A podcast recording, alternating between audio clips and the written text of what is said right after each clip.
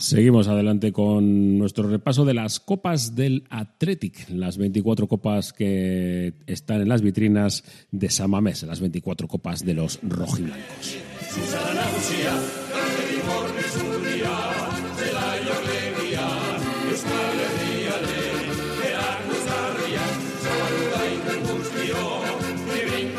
Nos vamos a trasladar hasta el año 1911.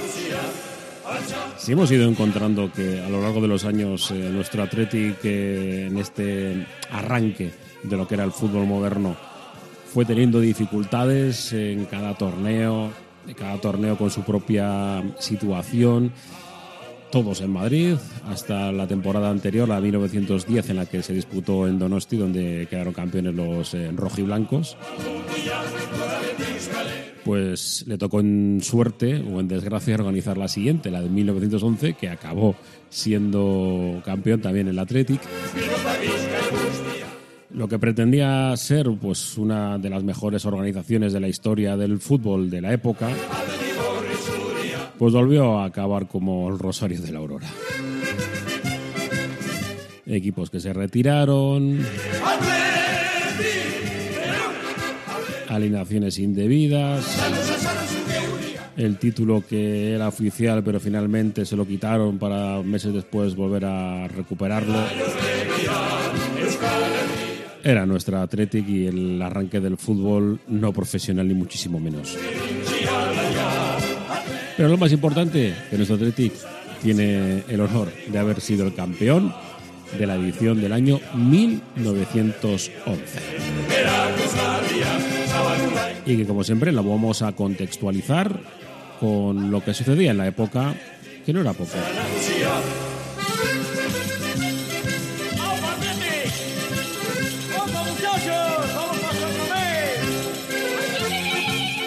Año 1911. Claro que sí. Pasaba de todo y también se escuchaba música, música distinta, de diferentes tonalidades.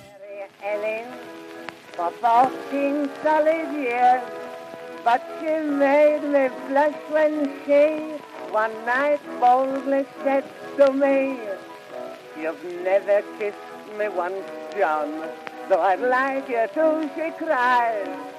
Why don't you call me pretty names? I hung my head and sighed. I'm shy, Mary Ellen. I'm shy de Jack uh, Pleasance. It just seems so naughty, oh my. Kissing is nice, though I've often heard say. But still how to do it, I don't know the way.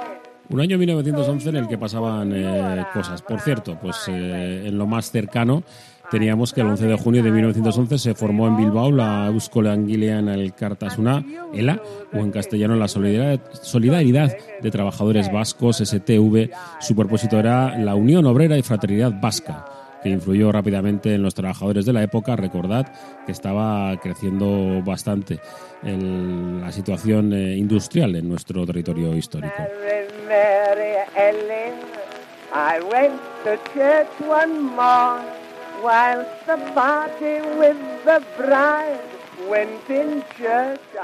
El 21 de agosto, el cuadro Mona Lisa, la obra de Leonardo da Vinci, fue robado por un carpintero italiano del Museo Louvre en París y fue encontrado dos años más tarde en una caja de madera propiedad de Vincenzo Perugia. Se estrenó en Madrid eh, de voces de gesta de Valle Inclán. Pío Baroja publicó El árbol de la ciencia. Eh, Eugenio Ors publicó La ven plantada. Y bueno, y el pintor futurista Carlo Garrá pinta el funeral del anarquista de Gali. Pero uno de los acontecimientos, seguramente el de más trascendencia a lo largo de, de, la historia en este año 1911, fue lo acontecido el 25 de marzo. En la fábrica textil Triangle eh, Seed Waste de Nueva York se produce un incendio que se salda con 123 trabajadores muertas y 23 hombres, en su mayor parte eran inmigrantes. En 1911 estas mujeres ya habían protagonizado una huelga reclamando menos horas de trabajo, más sueldo y un lugar de trabajo más seguro dotado con medidas contra incendios. Tan solo lograron mejorar su sueldo y trabajar menos horas. Las exigencias de seguridad fueron eh, desoídas y ese trágico día será el germen del Día Internacional de la Mujer Trabajadora que se celebrará el 8 de marzo. Así que bueno, pues eh, ya sabéis que este 25 de marzo lo que sucedió en Triangle Sidways de, de Nueva York con el fallecimiento, pues, casi podríamos decir casi eh, pues un asesinato por las condiciones en las que estaban trabajando de 123 mujeres eh, trabajadoras y 23 hombres que, bueno, pues como decimos, prácticamente todos y todas eran inmigrantes, trabajadoras con muy pocos recursos absolutamente.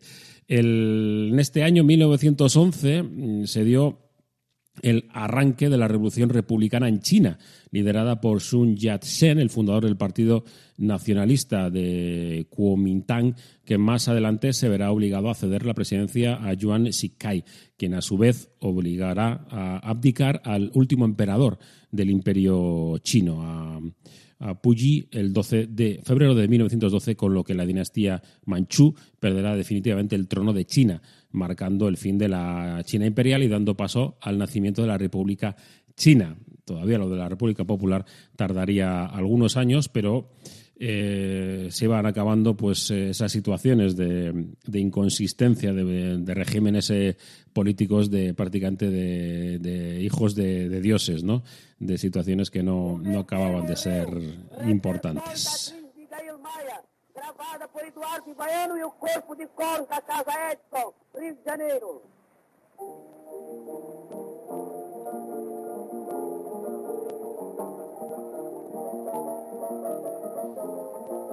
Porque en esta época todavía, por ejemplo, en la India, el rey Jorge V de Inglaterra funda la ciudad de Nueva Delhi, estableciendo allí la sede del gobierno colonial británico en lugar de en Calcuta como hasta ese momento.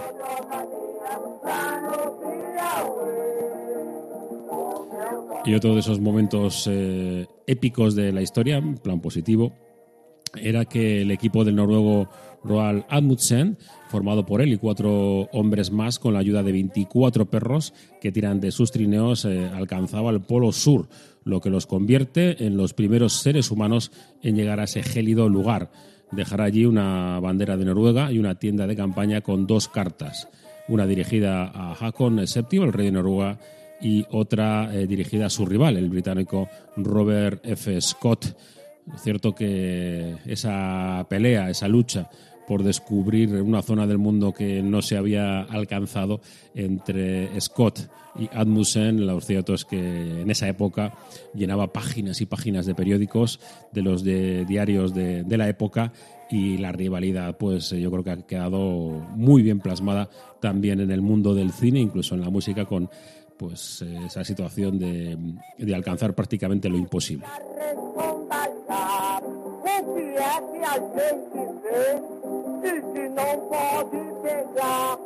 Aquilo que a gente vê e que não pode pegar é a lua e as estrelas que no céu estão a brilhar.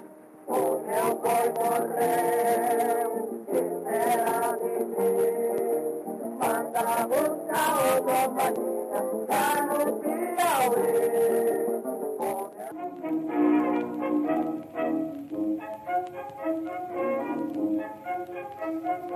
When the moon is shining yellow and the girl is with her fellow, both are getting El mundo del cine seguía su evolución, pero no estamos hablando ni mucho menos de la época dorada, de esa primera década en la que parecía que se quería comer el mundo. Pero bueno, iba evolucionando, iba sacando pues eh, filmografía interesante. En este año 1911 se filmaron películas como Billy the Kid o Billy el Niño, El Infierno.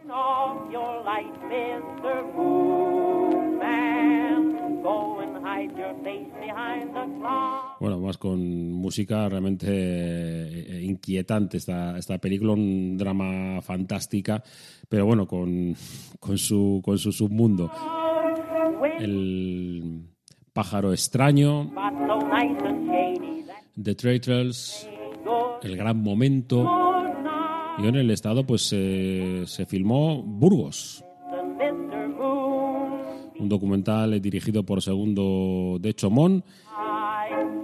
Al final era un viaje por, eh, por Burgos prácticamente de, de, la época que nos sirve pues para conocer un poco cómo era la vida en esos momentos.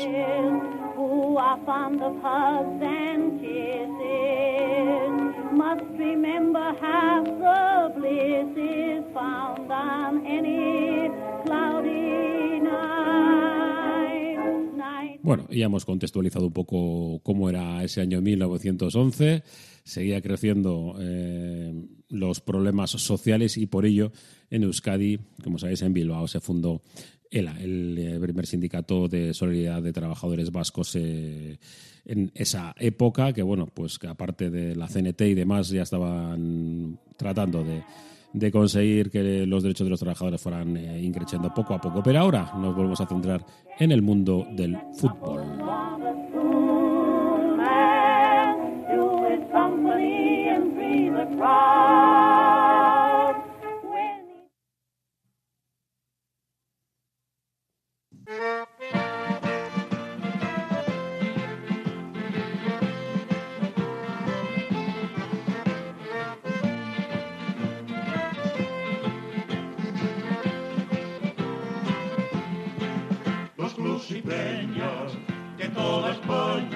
Bueno, volvemos, volvemos a, lo futbolístico, a este año 1911 en el que el Athletic, que sí, que desde el año anterior ya vestía de rojo y blanco, ya os contamos la historia de ese viaje del estudiante bilbaíno de Madrid a Inglaterra. Y nos centramos en este quinto título del Athletic que presuponíamos, bueno, presuponían en la época, no tenemos tanta edad ni muchísimo menos, eh, que iba a ser el mejor organizado, el, más ordenado, el con mejor eh, nivel de fútbol, etcétera, etcétera. Porque además, entre otras muchas cosas, se había conseguido que el cisma de la temporada anterior, del año anterior, del año 1910, pues eh, terminase y se convirtiera en un torneo exclusivo con un solo campeón. El año anterior fue el Barça y el Athletic los que vencieron por bueno, pues ese cisma que hubo entre los clubes federativos que lo organizaron en otro lugar y los tres que lo decidieron hacer en Donosti, donde había ganado el equipo de San Sebastián la edición anterior, quitándole la potestad a, Madrid de, hacerlo. Bueno, tras muchos dimes y diretes, se consiguió que fuera el Athletic, como decían los estatutos, el que tenía que organizar el torneo. Mm, lo buscó además de forma, pues, eh, como digo, con un objetivo claro, el de organizar un muy buen torneo, pero se convirtió en todo lo contrario, porque en la época parece que tenía mucha facilidad los equipos de abandonar cuando veían alguna cosa que no les veía, no la veían bien. Así que por lo tanto, pues muchos decidieron irse del torneo eh, diciendo que el Athletic tenía jugadores extranjeros que no cumplían el hecho de llevar varios años eh, viviendo en el Estado español algo que pues por lo que comentan no era del todo cierto, sino que pues los jugadores británicos ya llevaban tiempo trabajando en, en Bilbao con sus fábricas, etcétera, y que podían, eh, podían estar. Bueno, pues lo cierto que, que este Athletic buscó hacer un cambio importante, creando un segundo equipo para que los jóvenes jugadores de, de, de Vizcaya pudieran tener minutos pero eh, no funcionó del todo. Trajeron además un, entrenador eh, británico para que empezase a explicar los diferentes conceptos. Hablamos de Mr. Shepard, un técnico que bueno pues que cuenta la leyenda que era un gran aficionado al café con leche y que eh, bueno pues empezó a poner palos en el suelo para que los jugadores empezaran a hacer dribbling y para que en estos entrenamientos eh, pudieran conducir un poco el balón para ser eh, una mejora importante en cuanto al dribbling y otros movimientos relacionados con el movimiento de cintura, el despiste hacia los rivales. No aguantó mucho Mr. Shepard y por lo tanto pues ese primer entrenador eh, británico pues pasó vamos prácticamente sin absolutamente nada de historia. No ha quedado como una persona importante, pero sí con ese esa situación distinta de empezar a hacer un entrenamiento pues más específico, más futbolístico respecto a los que se hacían en la época. La directiva la dirigía Pedro Astigarraga, como os digo, trataban de, cambiar un poco todo. Se decidió cambiar el lugar donde habitualmente jugaba el Atlético, el Amiaco, y decidieron que la final se iba a disputar, el torneo final se iba a disputar en Jolaseta, eh, ya sabéis, en Guecho, donde eh, se había estrenado recientemente un campo de fútbol nuevo. Mm, además, pues cómodo, con bueno, pues una buena situación para que los espectadores pudieran verlo, con bueno, pues una buena eh, nuevo del todo y que bueno, pues que tenía que ser el lugar idóneo para empezar a, trabajar. ¿Qué fue sucediendo? Pues que a medida que se iba acercando el torneo empezaban a haber problemas. Eso sí, hubo un montón de equipos que quisieron participar en esta Copa del Rey del año 1911.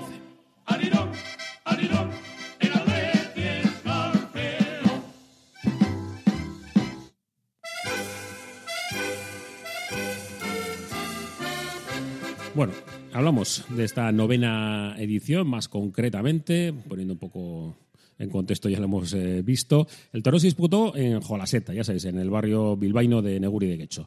Fue entre el 5 y el 15 de abril del año 1911 y el Atlético consiguió el cuarto título de Copa eh, oficial, más para nosotros el quinto, ya que el año 1900, el, primero, el, de la coronación de Alfonso XIII, fue también para los eh, bilbaínos. La edición de 1911 se caracterizó por ser una de las más convulsas de la historia del torneo a, raíz de estas denuncias de alineación indebida contra eh, el Athletic. Esta denuncia no prosperó, pero acabó causando incidentes, protestas aéreas de otros equipos y la retirada de varios de ellos, lo que impidió un desarrollo normal del torneo y fijaros que el Athletic acabó hasta con cinco jugadores del filial, bueno, del filial madrileño, de, ya sabéis, de la sucursal.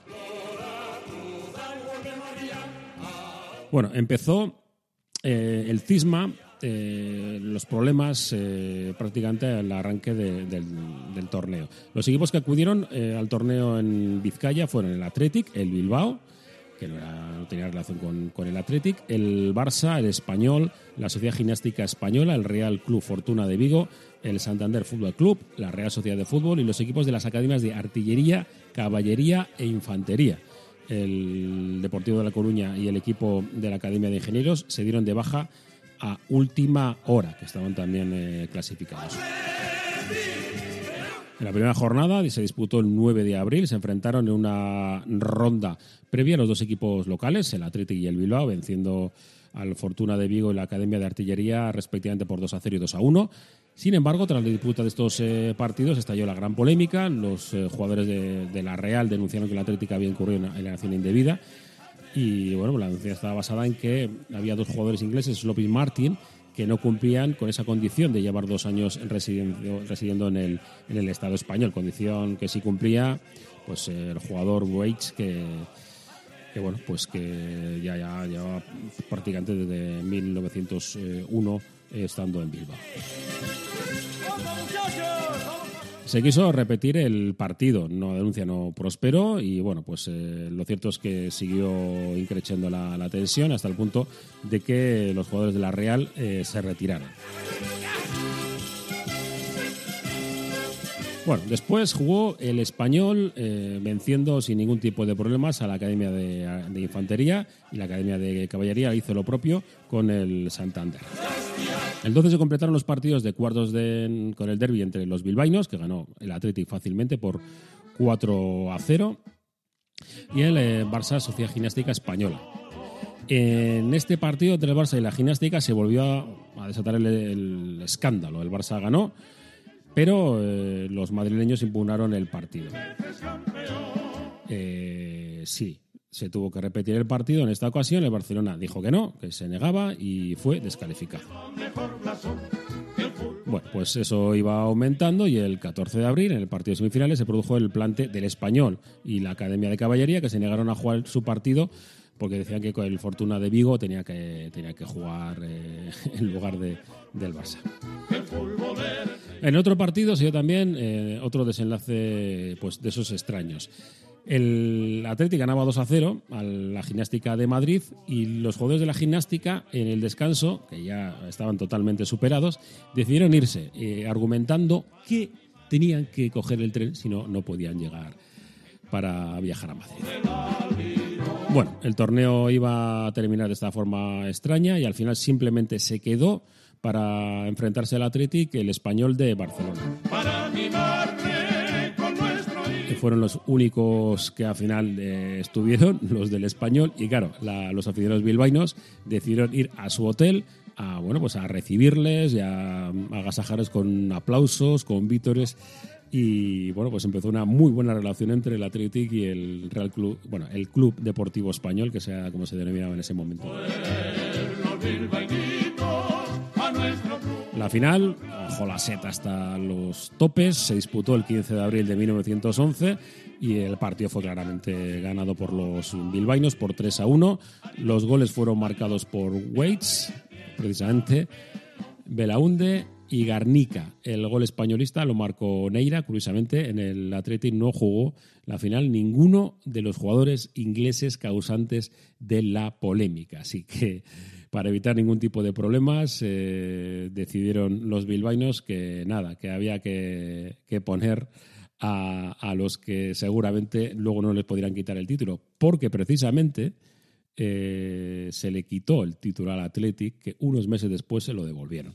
Pero bueno, hablando de la final, vamos a, repasar quiénes fueron los eh, jugadores que integraron esa plantilla que venció la Copa del año 1911, ese 15 de abril con arbitraje. Ya había árbitro del inglés eh, Mártir con la portería para el clásico Luis Astorquia, en la defensa de dos con Juan Arzuaga y Roque Allende, en el medio del campo poblado por eh, tres jugadores, Remigio Iza y José María Belauste, el capitán del equipo, y además de Perico Mandiola. En la delantera de cinco, con eh, Luis eh, Belaunde, Severino Zuazo, Manolo Garnica, el inglés ya absolutamente asentado Andrew Bates y Alejandro Smith Ibarra.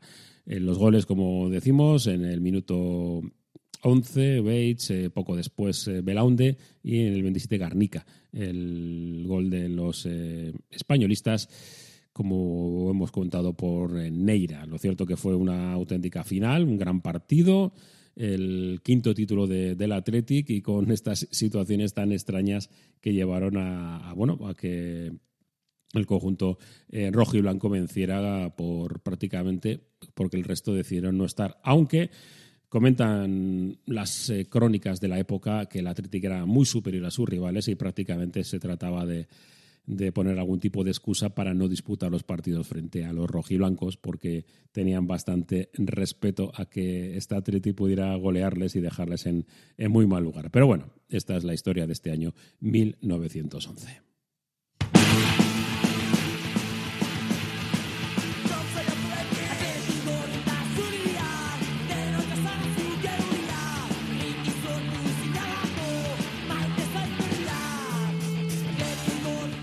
Vaya tiempos, ¿eh? No, eh, no era capaz nadie de organizar un torneo al 100% como fue el primero de la coronación.